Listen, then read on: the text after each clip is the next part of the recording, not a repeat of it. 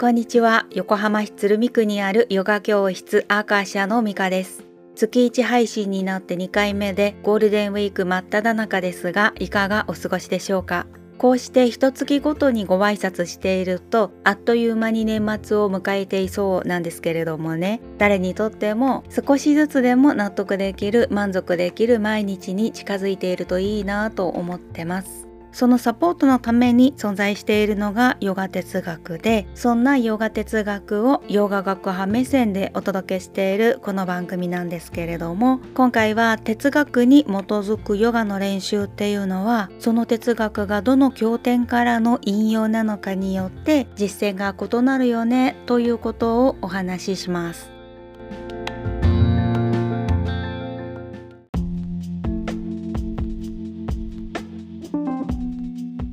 今まで学びを深めていくとともに一般的に認知されているヨガとの違いも掘り下げてきたんだけれども例えばヨガの定義とかアーサナの定義とか瞑想の定義みたいなことなんだけれどもで昨今はヨガ哲学っていうものにもリーチしやすくなってますよねそんな中で哲学のどの部分を切り取っているのかが今後もっと差別化が進むだろうなって感じてるんですよね。2000年代はヨガの選択肢は5つぐらいしかなかったように思うんですけれどもこれが2010年代になると誰も彼もが俺流を醸し出してきて2020年代っていうのはそれが精査されてくるっていうかでまずの前提としてヨガは一つじゃなくて伝統によって微妙に捉え方が異なるっていうこと。そして伝統じゃない先生の先生の先生みたいにたどれないヨガっていうのはまあもはやここでは語らないでおきたいと思ってるんですね。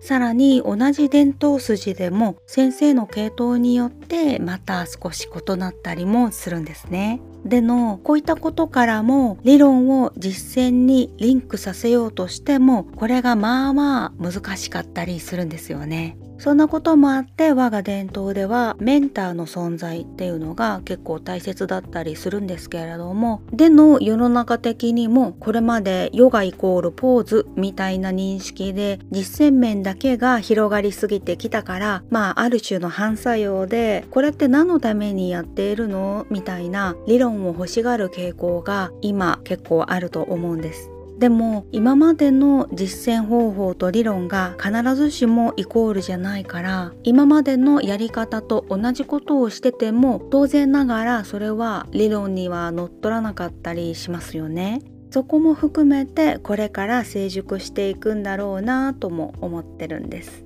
で私が提供しているのはマインドケアなんですね。それは感情や気分の変動アップダウンを少なくすることでもあるし頭の中のおしゃべりを静かにすることでもあるんです。そのために核となるのは集中なんですね。でこれってヨガスートラの捉えるヨガ。だから体を使った練習であるアーサナといえども骨格筋に対する作用よりもまず集中することありきなんですね。そのためには呼吸がアンカーになるわけで内臓に作用するのも呼吸イコールプラーナだったりするわけでまあエネルギーみたいなものですけれどもねちなみに体が柔らかくなるとかは今現在のその人のオーガニックな本来あるべき状態に自然と近づくというのがヨガだからそういった意味での体への作用っていうのは体を使った練習だということからも当たり前に効果があるものなんですね。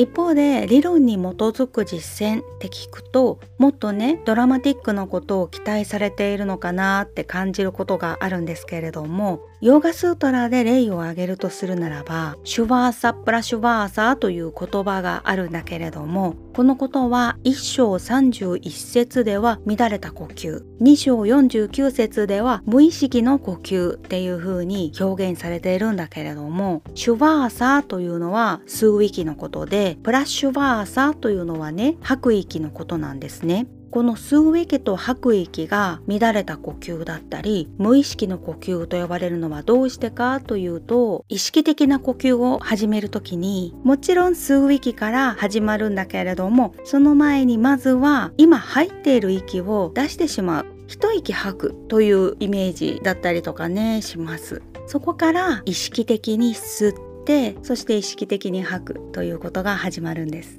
こういった見落とされがちな基本を抑えるのが理論に基づく実践で、このことによって理論で示されている効果が出てきたりもするから、そういった意味で理論っていうのは大切ですよね。ただ、それを必ずしも生徒さんが知らなくっても構わなくて、先生が知っていることは必須かなとは思ってます。あとね、こうしたマインドケアのための練習を初めてする生徒さんの感想は、きつくないというね、ことなんです。そういうのを聞くとヨガってきついとかちょっとチャレンジするものっていう風に思われてるんだなって改めて思うしまあ実際そうなんだろうなっていう風に思うんですね。だからこういった一般的にイメージされる練習の仕方と異なるっていうのがマインドに作用する練習なんだって考えていただいて間違いないのかもしれません。とはいえここで補足しておくと私自身がそのやり方でアーサナを練習した最初の印象っていうのは体に優しいだけでなんか飽きちゃうっていうことだったんですね。